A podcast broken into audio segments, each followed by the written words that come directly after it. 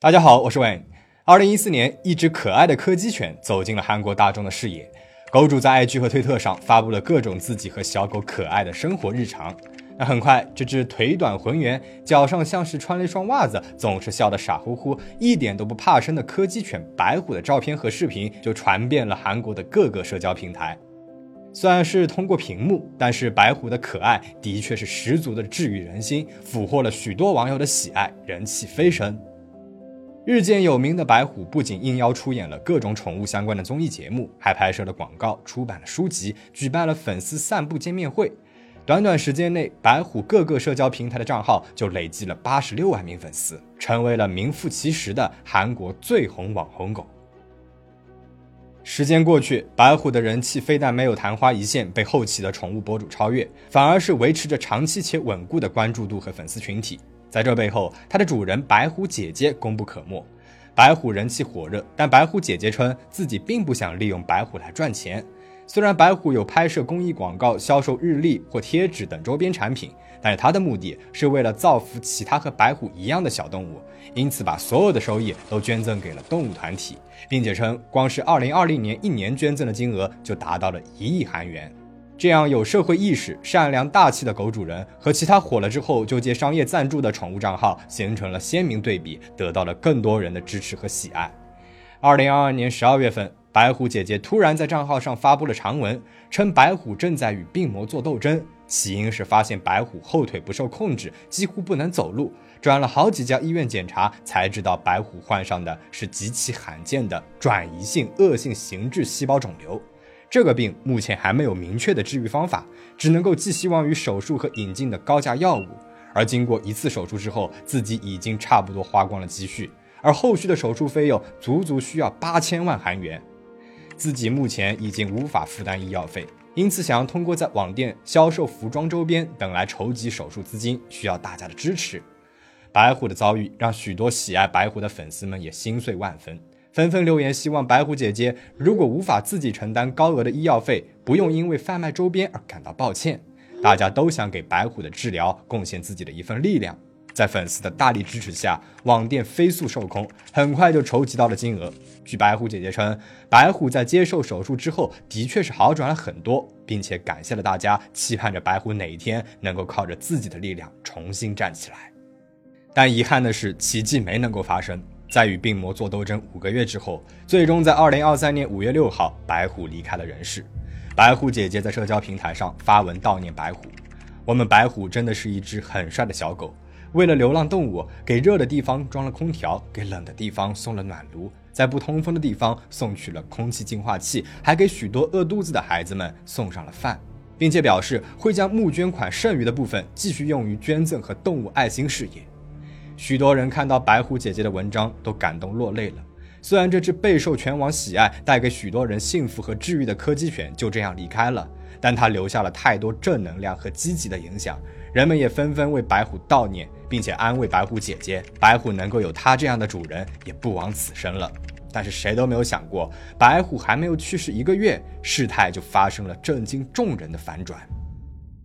事情的起因是在二零二三年的五月二十九号。白虎姐姐在 SNS 上发布了一张照片，照片上是一只柯基犬幼崽，但并不是白虎小时候的照片，而是一只新的柯基犬台风。白虎姐姐称，在白虎与病魔做斗争的过程中，自己经常出入医院，因此认识了投身救助流浪犬事业、寻找收留幼犬家庭的爱心人士。这位爱心人士并不知道白虎是网红，但是看到白虎姐姐对待白虎的态度，觉得可以把自己救助的遗弃犬邦尼的幼崽托付给他。而白虎姐姐看到台风后，仿佛是见到了小时候的白虎，觉得这一定是冥冥之中白虎带给自己的礼物，因此下定决心要领养台风。但此文一发，立刻就引发了各种争议。网友们认为，白狐姐姐明明称自己因为白狐的手术费财务困难了，怎么会在白狐都还没有去世的时候就下定决心要领养其他的柯基犬呢？未免有些前后矛盾了。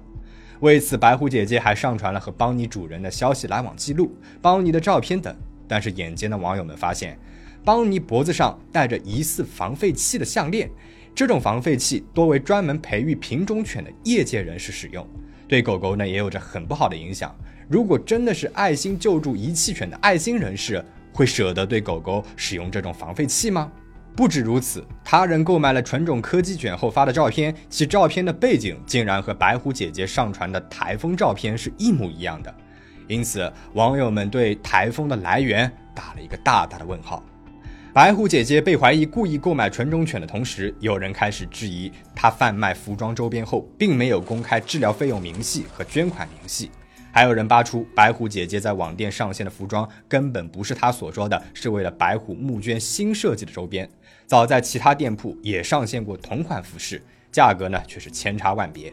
购买过周边服饰的某位消费者将衣服委托送去了分析。结果却发现，白虎姐姐口中声称的天丝棉面料，实际上百分之九十六都是涤纶。这已经不仅仅是欺骗了，极有可能发展为诈骗刑事案件。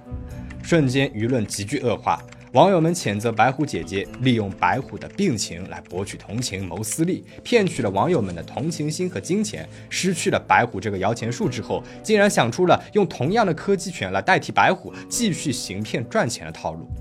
争议闹大后，白虎姐姐终于公开了白虎的治疗费扣款记录。但是与之前的详细透明的公开方式不同，这次的捐赠明细不仅全部没有标注日期，总和加起来的费用也远远不达八千万韩元。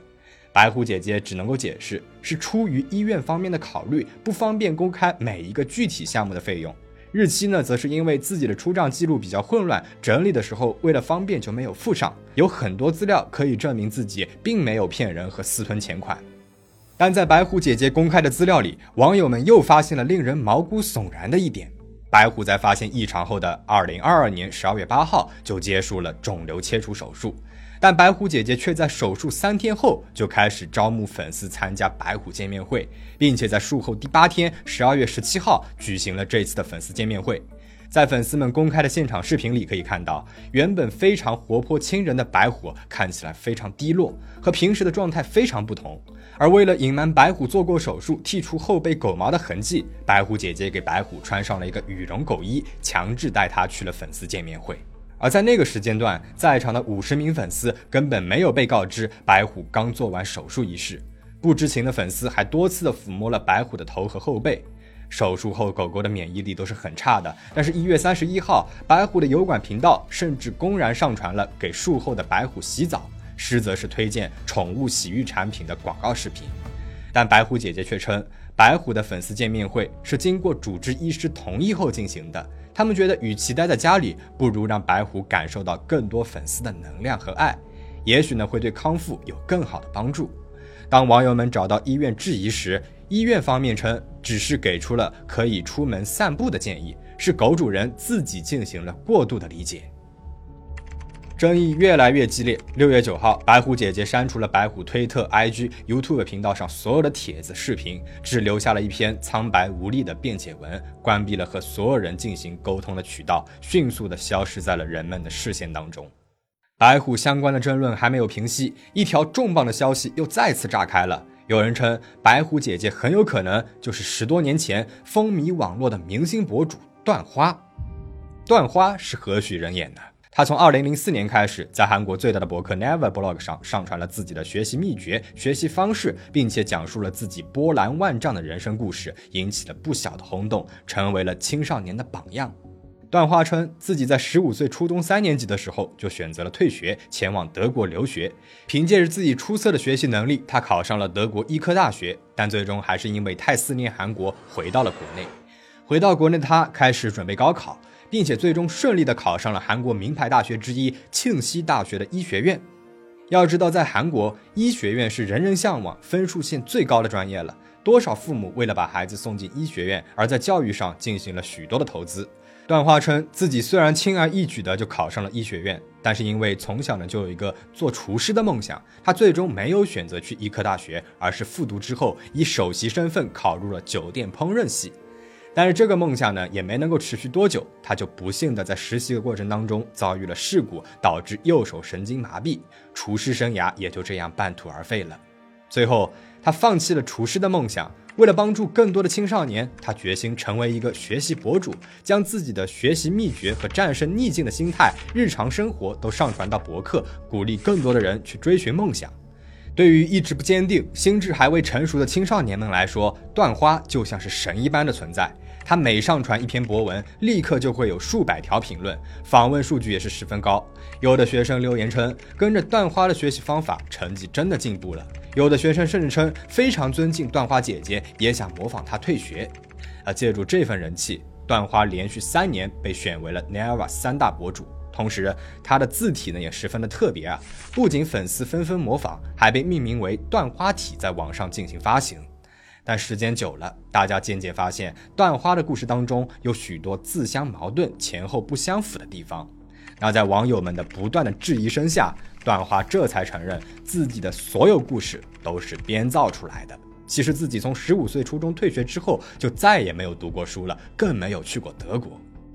段花的故事实在过于印象深刻，因此当他承认这一切都是假的时候，给网友们留下了不小的冲击。哪怕是过去了十年时间，也有不少人都记得段花的存在。因此，当网友们看见了白虎姐姐的字体时，第一时间就想起了段花体。白虎姐姐和段花不仅字体相同，推算起来年纪也一致，都有一个年龄相差很大的哥哥，两个人实在有太多的相似点了。网友们纷纷表示，这个发现实在是太过于毛骨悚然。江山易改，本性难移。靠着编造的故事骗取人们喜爱的段花，十年后依然靠着网络平台在骗取人们的关注。那这样想来，他也真的是有魔鬼般的才能，怎能两次把故事都编造的如此的动人真实，让观众们毫无疑心的相信了呢？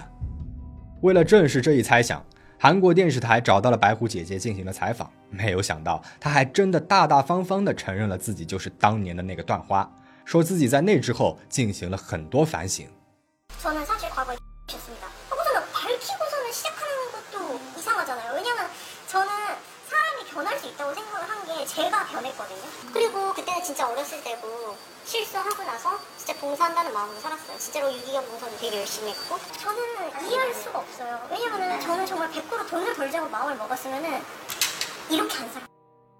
在采访的过程当中，电视台还从白虎姐姐过去的好友那里打听到了一个惊人的真相：白虎姐姐从白虎生病的二二年年末开始，就一直和朋友们说想要养新的柯基犬。还和熟人们一起商量要怎么操作才会不留下争议，家人和朋友们纷纷都劝阻他，但他却不听，甚至还注册了白虎的商标。朋友们评价白虎姐姐从小就胜负欲非常强，哪怕是一件小事儿，他也要在朋友们当中拿到第一名，非得和别人争出一个高下，获得认可。心理专家们认为，大概就是出于这种心态，他才会迫切的希望在大众面前展现出自己是一个好人。虽然说他主张自己并没有靠白虎赚钱，但不可否认的是，他是为了塑造一个好人、好狗主的形象，达到获得追捧和社会名誉地位的目的，的确是利用了白虎，就像他十年前用断花的身份编造故事一样。这次他在白虎姐姐的故事里，究竟又编造了多少谎言呢？我们不得而知。只希望最起码他对白虎的爱不是假的。好，今天的故事到这边呢就讲完了。保持警惕，保持安全。我们下期再见。